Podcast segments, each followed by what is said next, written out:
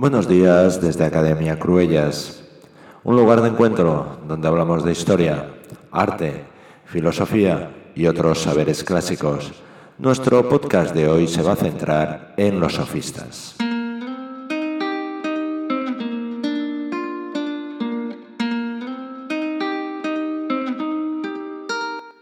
En primer lugar, nos tendríamos que preguntar qué es lo que podemos entender como sofistas.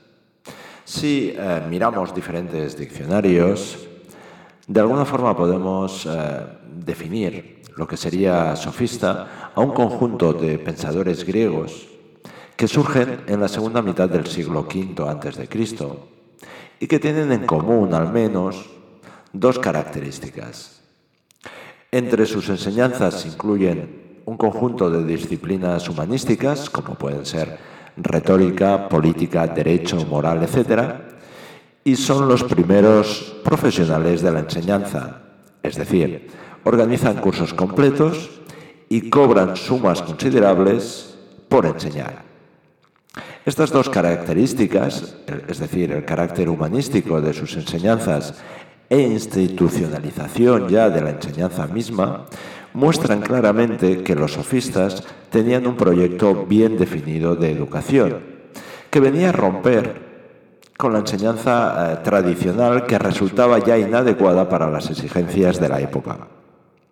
Como circunstancias que rodean el surgimiento del movimiento sofístico, suelen considerarse por norma general dos.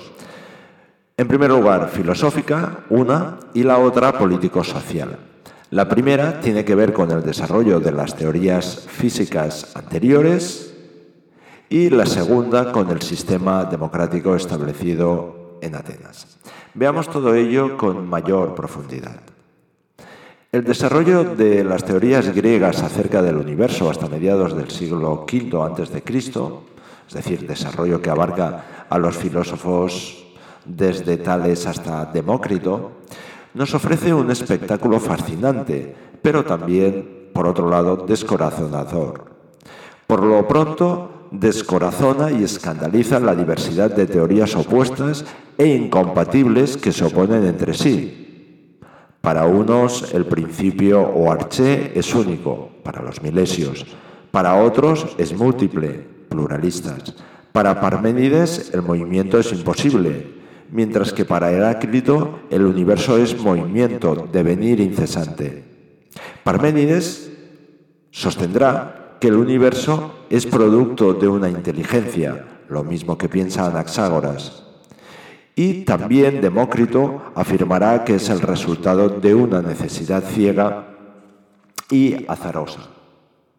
Por lo tanto, no tiene nada de extraño que este espectáculo creara una actitud escéptica ante la filosofía de la naturaleza que se había mostrado incapaz de producir un sistema aceptable para todos. Pero aún hay más.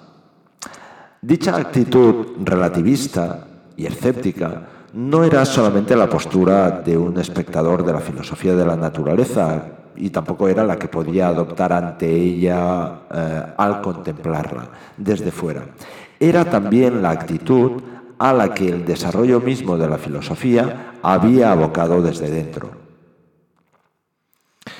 El atomismo, por ejemplo, llevaba a negar la posibilidad del conocimiento de la naturaleza.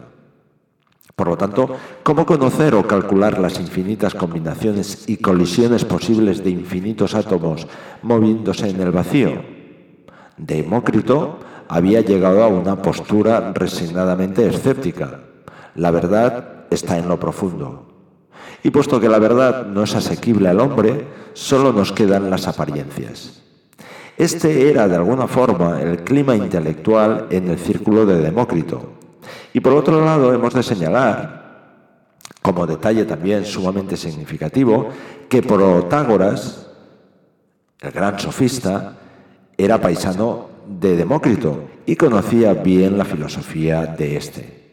Por lo tanto, el relativismo, es decir, no hay una verdad absoluta, y el escepticismo, si hay verdad absoluta, es imposible conocerla, se extienden y generalizan como actitud intelectual. Célebre y afortunada expresión del relativismo es la frase de Protágoras. El hombre es la medida de todas las cosas. Expresión desconcertante y cruda del escepticismo son también las tres afirmaciones escalonadas de Gorgias. No hay ser, si lo hubiera no podría ser conocido, si fuera conocido no podría ser comunicado su conocimiento por medio del lenguaje. Por lo tanto, este texto de Gorgias que acabamos de citar muestra una ruptura radical con la filosofía griega anterior. Para la filosofía anterior, y posteriormente para Platón y Aristóteles, la realidad es racional, por tanto, el pensamiento y el lenguaje se acomodan a ella, son capaces de expresarla adecuadamente. La desvinculación del lenguaje respecto de la realidad constituye en la sofística un pilar importante de su interpretación del hombre y de la realidad. Es decir, si se renuncia al lenguaje como expresión manifestadora de lo real, el lenguaje termina por convertirse en un instrumento de manipulación. Es un arma para convencer e impresionar a las masas en un medio eficaz para imponerse a los demás, si se dominan las técnicas apropiadas.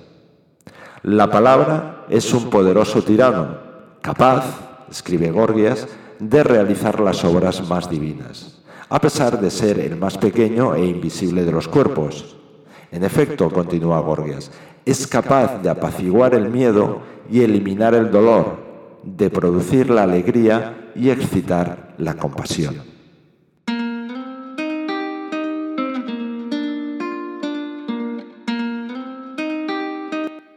Bien, este es el sentido filosófico. El otro aspecto a tener en cuenta es el político. Al abandono de la filosofía de la naturaleza también contribuyeron no solamente, podríamos decir, aspectos filosóficos, como hemos comentado anteriormente, sino también las necesidades planteadas por la práctica democrática de la sociedad ateniense. La llegada de la democracia había traído consigo un notable cambio en la naturaleza del liderazgo. Ya no bastaba el linaje sino que el liderazgo político pasaba por la aceptación popular. En una sociedad donde las decisiones las toma la Asamblea del Pueblo y donde la máxima aspiración es el triunfo, el poder político se sintió pronto la necesidad de prepararse para ello. ¿Cuál era la preparación idónea para el ateniense que pretendía triunfar en política? Un político necesitaba indudablemente ser un buen orador para manejar a la masa. Necesitaba además poseer ciertas ideas acerca de la ley, acerca de lo justo y lo conveniente, acerca de la administración y el Estado. Este era precisamente el tipo de entrenamiento que proporcionaban las enseñanzas de los sofistas. Bien, nos tendríamos que preguntar, ¿cuál es la situación en la política actual? Si verdaderamente los políticos son buenos oradores o lo único que pretenden es controlar a las masas. Pero esta es otra cuestión que en todo caso cada uno ya eh, de alguna forma lo responderá. Si entramos de lleno a lo que serían las doctrinas político-morales de los sofistas, figura, podríamos decir, como la más característica e importante su afirmación de que tanto las instituciones políticas como las normas e ideas morales vigentes son convencionales. Vamos a ver el término, es decir, qué es lo que significa el término griego nomos, porque es importante. En la acepción más general, el término griego nomos viene a significar la ley, el conjunto de normas políticas e instituciones establecidas que acata y por los cuales se rige una comunidad humana. Toda comunidad humana posee unas leyes, unas instituciones, y es perfectamente comprensible que los hombres se pregunten por su origen y naturaleza. La primera respuesta a esta cuestión la había proporcionado el pensamiento mítico religioso al afirmar que las leyes e instituciones proceden de los dioses. En consonancia con su función racionalizadora, la filosofía abandonó pronto esta explicación mítica sobre el origen del nomos. De esta forma, Heráclito ya no vincula el nomos a la intervención particular de alguna divinidad que fundara dicha ciudad en un pasado remoto, sino que lo vincula al orden del universo.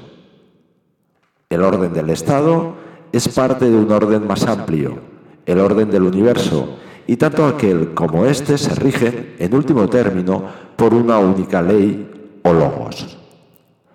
El tercer gran momento del pensamiento político-moral en Grecia, después del mito y después de la racionalización de Heráclito, lo constituye la sofística. La filosofía se halla siempre radicada en un marco social, en un conjunto de experiencias de carácter sociopolítico. En tiempo de los sofistas, la experiencia sociopolítica de los griegos se había ensanchado definitivamente gracias a tres factores de considerable importancia. En primer lugar, el contacto continuado con otros pueblos y culturas que permitió constatar que las leyes y costumbres son muy distintas en las diferentes comunidades humanas. En segundo lugar, la fundación de colonias por todo el Mediterráneo, que en cada asentamiento colonizador permitía redactar una nueva constitución. Y por último, su propia experiencia de cambios sucesivos de constitución. Estas experiencias llevaron a los sofistas a abandonar la teoría heraclitea del nomos, vinculando al orden del universo y promoviendo en ellos la convicción de que las leyes, las instituciones, son el resultado de un acuerdo o decisión humana. Son así, pero nada impide que sean o puedan ser de otra forma.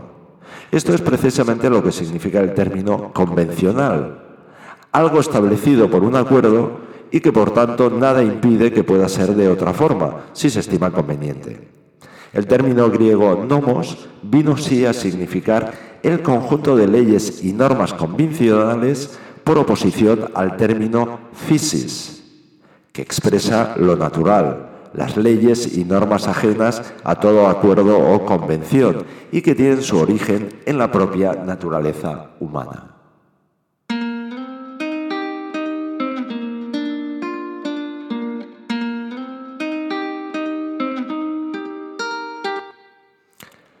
Los sofistas, por lo tanto, defendían el carácter convencional no solamente de las instituciones políticas, sino también de las normas morales. Lo que se considera bueno y malo, justo o injusto, no es fijo, no es absoluto, universalmente válido e inmutable. Para llegar a esta conclusión, los sofistas contaban con un argumento doble. Por un lado, la falta de unanimidad acerca de qué es lo bueno, lo justo, Falta de unanimidad que salta a la vista, no solamente comparando unos pueblos con otros, sino comparando los criterios morales de individuos y grupos distintos dentro de una misma sociedad. Y por otra parte, los sofistas solían establecer una comparación entre las leyes y normas morales vigentes y la naturaleza humana. La comparación entre las normas de conducta vigentes y la naturaleza humana ha sido de una trascendencia capital en nuestra cultura, lo único verdaderamente absoluto, inmutable, es decir, común a todos los hombres, es la naturaleza humana. Este rasgo de la naturaleza entendida como lo que las cosas verdaderamente son, y puesto que la naturaleza es dinámica, es decir, es el principio de las actividades y operaciones propias de un ser, solo será posible conocer la naturaleza humana observando cuál es el modo propio e intrínseco de comportamiento de los hombres. La búsqueda del modo propio, natural, de comportarse los hombres no es nada fácil, ya que nuestro comportamiento está condicionado por el aprendizaje, por las normas y hábitos que nos han sido inculcados a lo largo de nuestra vida. ¿Qué es pues lo natural en el hombre?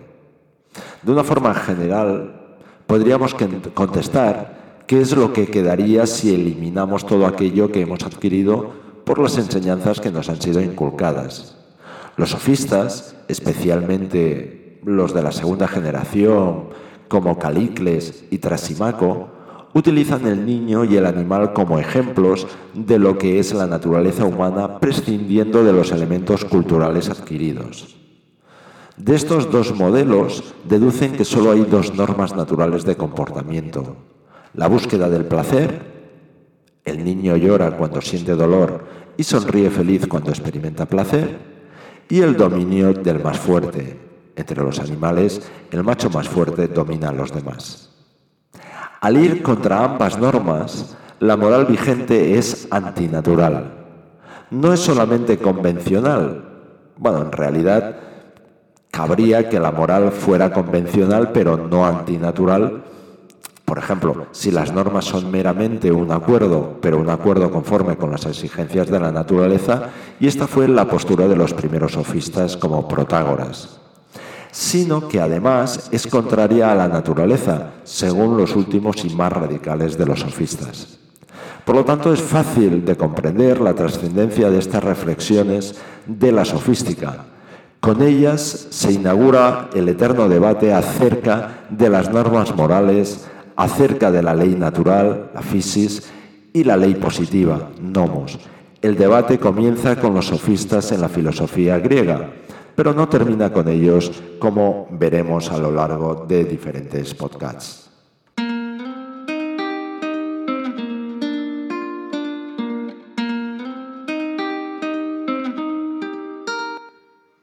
Desde Fraga, España, te saluda Óscar Cruellas. Sé feliz.